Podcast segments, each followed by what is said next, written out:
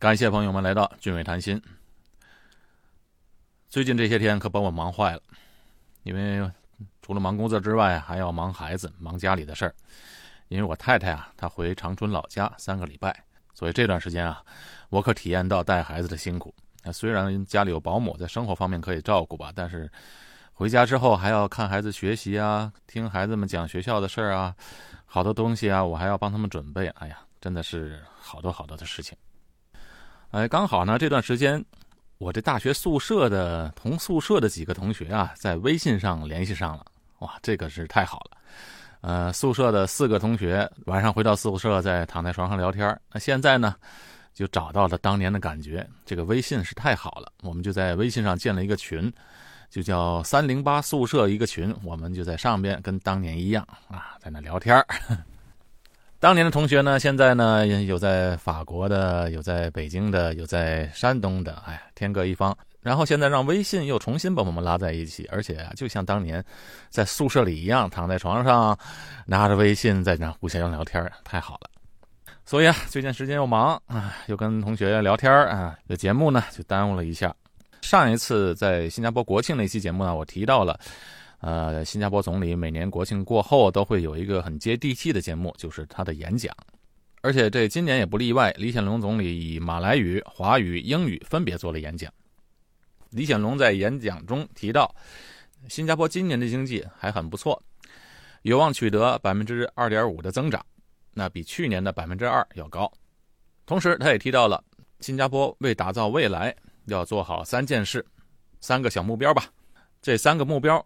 说大不大，说小也不小，所以今天的节目就和朋友们聊聊这个话题。新加坡，一个地图上毫不起眼的小红点承载了无数华人不平凡的故事。俊伟谈心，为您谈古论今。新加坡这未来要做的这三件事儿。这三个目标分别是改善学前教育、对抗糖尿病，还有智慧国的建设。我们从小了往大了说啊。第一呢，改善学前教育方面啊，这学前教育的重要性啊，咱就不用说了，大家都很了解。这简单来说呢，学前教育对孩童来说，对孩童未来的学习成长有着关键性的作用。尤其是这个孩子出生零岁到四岁的幼童啊，这学习的潜力是非常无穷的。如果在这个重要的阶段呢，投入足够的教育资源，那对于这些孩子的身心发展将会起到事半功倍的效果。所以，一般上我们年轻人呢，在还没有为人父母的时候，都会觉得啊，这学前教育不外乎就是多学习嘛，要比别的孩子学得早。现在的竞争越来越激烈，从幼儿园这竞争就开始了。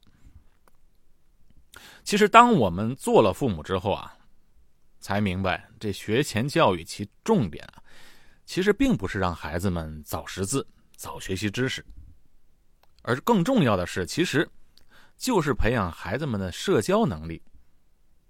你像我们做父母的都知道，孩子刚送到幼儿园的时候啊，都会哭的，初次离开父母。到了一个陌生的环境，那和陌生的老师和小朋友相处，那如何控制这自己的情绪呢？这些对今后的性格形成有很大的关系。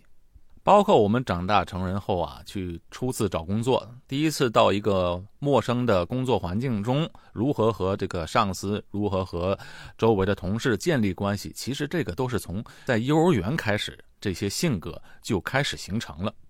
所以，这个学前教育非常重要，是重要在这边。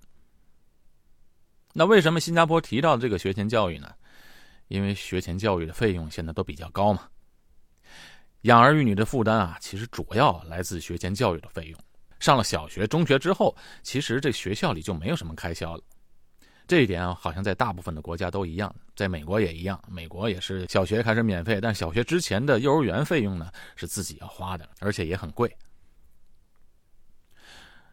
这学前教育的费用啊，连年上涨，这样就衍生出来一个长远的问题。其实背后这个问题还很严重，就是贫富差距的问题。中等或者高等收入的家庭啊，这父母比较有知识、有钱，也有时间投资在幼儿身上。中低收入的家庭呢，你看，如果二十六七岁结婚的话，那么孩子上幼儿园的时候，差不多是三十岁左右，或者三十二三岁左右。这时期对于父母来讲呢，都是经济还不算很稳定，而且在工作是上升期间，工作上也很忙。所以幼儿在关键岁月啊，如果没有得到足够的关怀，智力和性格发育不足的话，在进入小学正规教育时啊，就会显现出来。所以这就造成了一个不平等。那长此以往，社会啊将会出现阶层固化和贫富差距扩大等等等等不稳定的因素。所以这也是新加坡政府目前为什么关心到学前教育问题，它引申出来的问题是很大的问题。那接下来几年内，新加坡政府就会加大对学前教育的投资和补助，帮助这年轻父母养儿育女。特别对于中低收入的家庭，援助会很大，减轻他们的负担。毕竟这不仅仅是家庭和父母问题，也是关心到新加坡未来的问题。所以政府对这方面加大投资，也是一个非常及时的措施。所以今天我刚看到消息，政府对幼儿教育又增加补助。新加坡的补助嘛，都是根据你家庭的收入来衡量的。那现在每个家庭如果收入在六千新币以下，六千新币就等于三万块人民币了，就可以获得补助。如果家庭收入在六千新币以下的，那现在政府办的幼儿园里面的学费是多少呢？一百二十块新币一个月。其实这很便宜了已经。那月收入。少过五千元的家庭的学费呢，现在是九十块零五毛，而家庭收入在两千五百新币以下的家庭，幼儿园的学费是多少呢？一块五毛。好，没说错，真的是一块五毛一个月，这真是太便宜了。好，这就是关于这次国庆讲的改善学前教育的第一步举措吧。当然，除了补助和援助啊，还增加了很多幼儿园的建设，又增加了幼儿园的学额，这些我就不具体讲了。那我们现在讲新加坡的第二个小目标，就是全民对抗糖尿病。这个新加坡怎么向糖尿病宣战了呢？这是怎么回事呢？我曾经在以前的节目和朋友们说过啊，这新加坡是世界上最长寿国家中。名列第二，仅次于日本。那新加坡人真的这么健康吗？那其实也不一定嘛。因为新加坡的糖尿病患者在总人口的比例当中是相当相当高的，仅次于美国，也是名列全球第二。这个排名那可不是好事了。所以啊，你看，光长寿还没有用，还要活得健康，过有质量的生活。糖尿病是非常可怕的。因为糖尿病会引发失明、肾衰竭以及截肢等并发症。据统计啊，新加坡每天约有三到四名病患者需要截肢，相当于每年平均一千两百人。这情况的严重程度和比例，全球第一。为什么糖尿病在新加坡的患病率这么高呢？我也有点想不通。不过我看啊。主要可能是因为饮食，因为新加坡的饮食习惯倾向西化，本地特色的一些饮食呢也偏甜。另外，新加坡人也和美国人一样，特别喜欢甜食。虽然吃糖啊不会直接引起糖尿病，但吃糖多了之后会引起人们发胖嘛。大家都知道，这身体胖呢总是不会带来好事儿胖了之后会有很多的健康问题。再有就是新加坡人的工作呢，大部分偏向于脑力工作比较多，久坐不动也是一个很严重的问题，是一个很不好的生活和工作方式。其实我本人也是，每天坐的时间啊非常长，这个我自己也要注意一下。以前呢，这个糖尿病啊，大家都说它是富裕病，吃得好嘛，容易得糖尿病；吃不上饭的也很少能得这个病。当然，吃得好不一定吃得健康啊。因为现在含糖类的和含脂肪的食品，成本是非常低的。哎，我在美国的时候就看到，这麦当劳这些快餐店里啊，基本上没什么生意，只是在那些低收入的那个些区，美国住的地方分区的嘛，在那些低收入的区，比如说在黑人区和墨西哥人住的区，麦当劳的生意就特别好。那在一般白人区呢，快餐店啊就明显的也非常的少。而在新加坡呢，这快餐店无论是麦当劳、肯德基、披萨哈，生意都非常的好，可想而知，那吃的东西自然是已经不健康了。现在来说啊，这个糖尿病啊，也基本上不是富裕病了，而是贫穷病。高收入的阶层呢，知识层次高，有一定的经济基础，那选择就多，能够避免罹患糖尿病的陷阱。反而是这些中低收入家庭啊，往往缺乏这个食品的选择而得病。哎，在美国就是低收入家庭，他无法负担价格较高的蔬菜水果，只能长期靠食用这个廉价的快餐果腹，结果就普遍出现了肥胖和糖尿病。在此之外呢，你看啊，现在穷人和富人最大的区别是什么呢？那肯定不是钱，而是啊。时间，穷人没有自己的时间，每天为了生计而疲于奔波，那肯定就没有时间运动嘛，也没有太多的财力选择这个健康食品。所以啊，这糖尿病背后存在的也是非常容易被社会忽视的社会经济结构的问题。这也是为什么新加坡政府要特别防范的问题。那既然糖尿病已经被列为今年新加坡国庆群众大会的讨论的课题之一，自然那政府非常重视这个问题。如何解决呢？有个办法。喜欢我节目的朋友们，请别忘了点击订阅键。新加坡的烟酒税不是特别的高吗？哎，就按照这个办法来办，所以今后含糖的这个食品和饮料都要加税。而且广告上也要限制，凡是含糖分超标的饮料，也会被限制在新加坡不能播放广告。国庆大会之后呢，新加坡的七个主要的饮料生产商也承诺，今后在饮料中所含的糖分不能超过百分之十二，也就是说，在每一百毫升的饮料当中，所含的糖分不能超过十二公克，相当于我们那个茶勺啊两勺半的糖量。哎，可想而知啊，平时我们吃的糖啊，是多么的多。最近几天啊我们在和朋友聊天的时候啊，都是开玩笑说，那一喝饮料的时候，一开玩笑就说：“哎，不能啊，总理说了不能吃糖，所以大家也就不点饮料了，都点了白开水。”呃，而且现在饮料一上来啊，大家都非常注意上面的那些营养成分，一看哇，糖量啊，仔细一看哇，有的饮料糖量啊，一百毫升啊，都达到了二十六克的糖。那相当于就是五勺的糖在一小杯的饮料里，这相当的多了。但是我们的口味呢已经习惯了，根本嘴里啊就尝不出这个甜了。昨天我去咖啡厅啊，就叫了一杯高 B C。高 B C 就是不加炼奶加鲜奶的咖啡。我特别跟那个咖啡投手说我要高 B C 少糖，可是我看到那个咖啡投手给我泡咖啡的时候，还是加了满满一大勺糖。哎，我就跟他说，我叫的是少糖啊。他说，哎，这就是少糖的量啊。哎，我说说说，不行不行，还是太多。结果他重新给我套了一杯，只加了半勺的糖。结果你猜怎么着？我喝的时候才觉得，看着那个糖挺多的，可是一点甜的味道都没有。这咖啡变得没有味道了。可是我明明看到他加了这么多的糖，可想而知，平时啊，我们吃糖真是太多了。如果每天喝两杯咖啡的话，糖分是很多的。只不过我们习惯了，觉不出来了，所以以后叫咖啡的时候啊，我宁可叫不要糖，black coffee。black coffee 怎么叫呢？勾逼扣松。所以这次群众大会，我觉得这个也挺好。李显龙总理就呼吁国人少喝含糖饮料，鼓励人们改掉爱吃甜食的习惯。哎，这个是很好的。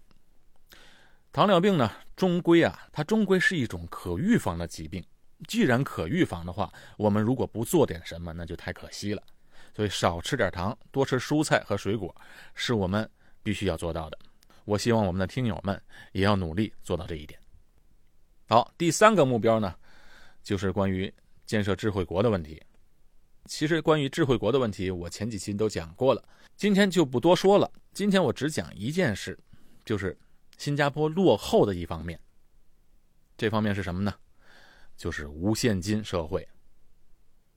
这无现金社会在新加坡目前的情况和中国相比，落后的实在是太多了。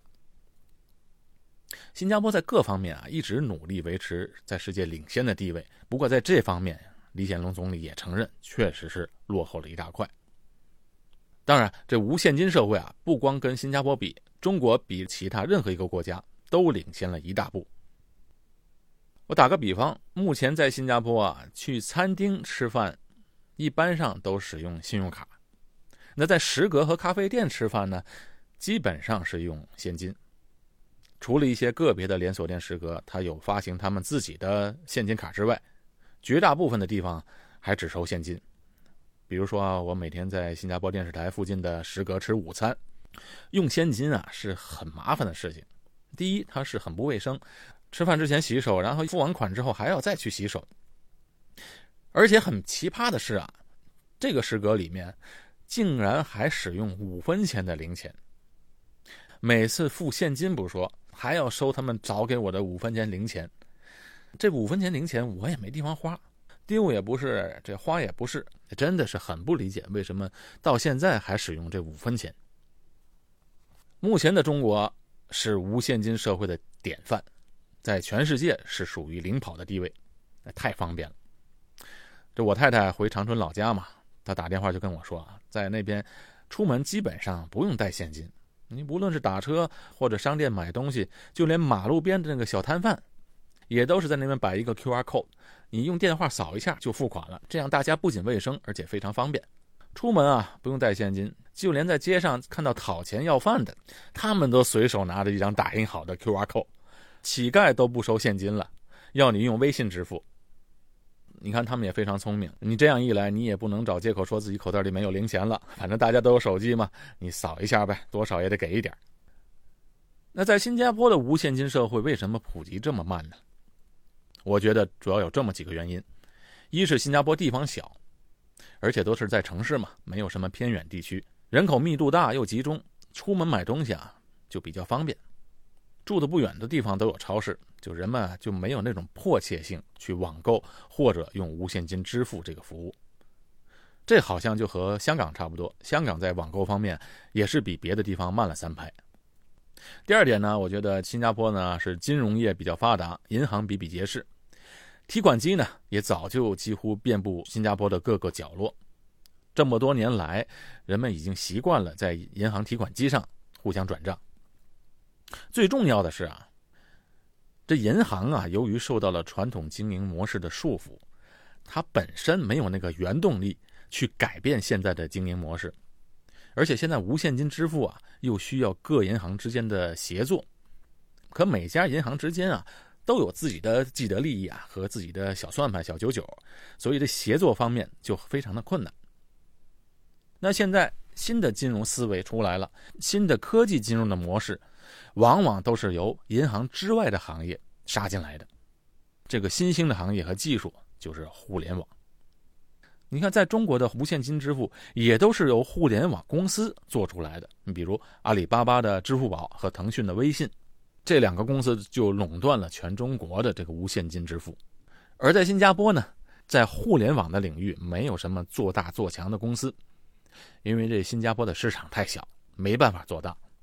这很多事情在新加坡都需要政府去主导、去牵头才能做起来。其实，在十五、十六年前啊，新加坡就已经开始想要走这个无现金支付的这条路，那时这个思维啊还是挺前卫的。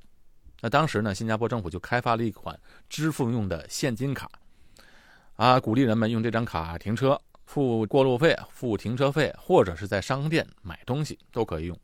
这个卡呢，不需要签名，也不需要密码，当时是比较先进的付款方式。可是后来就没有流行起来，主要是因为这张卡你还是需要去充值才可以用，那还是多了一道手续，而且万一这张卡不小心弄丢了。里边的余款也就没了，比如说你充了五十块钱或者一百块钱在里面，你这张卡如果丢了，其实是和你丢了钱包或者丢了现金一样的，找不回来了。不像现在，你即使把电话丢了，但是在电话里面的支付系统里的钱那是不会丢的。所以你看啊，这种当时的非常先进的现金卡支付方式，想法是很好，可是由于受到了当时技术条件的限制，可以说是生不逢时。当时的互联网的应用方面还没有达到这个阶段。那现在呢，既然有了智慧国的发展计划，新加坡政府开始主导一个叫 Pay Now 的服务，无现金支付在新加坡肯定能在一两年之内就会发展的很成熟了。但是这无现金服务啊，并不是百分之百的方便。比如说，对一般上了年纪的人，可能就不会太方便。你比如说一些七八十岁的老人们，他们肯定就不大喜欢这种方式嘛。对这些老人家来讲，使用这种科技本身，它就会有一种障碍。那智慧国的理念呢，主要是以人为本的，并不是技术越先进就越好。所以，给每个人都能带来方便才是最重要的。这也是智慧国想达到的这个目标。好了，今天跟大家说了这个接下来新加坡的三个小目标。今天节目就到这里，感谢朋友们的收听，我是高俊伟，在新加坡，下期见。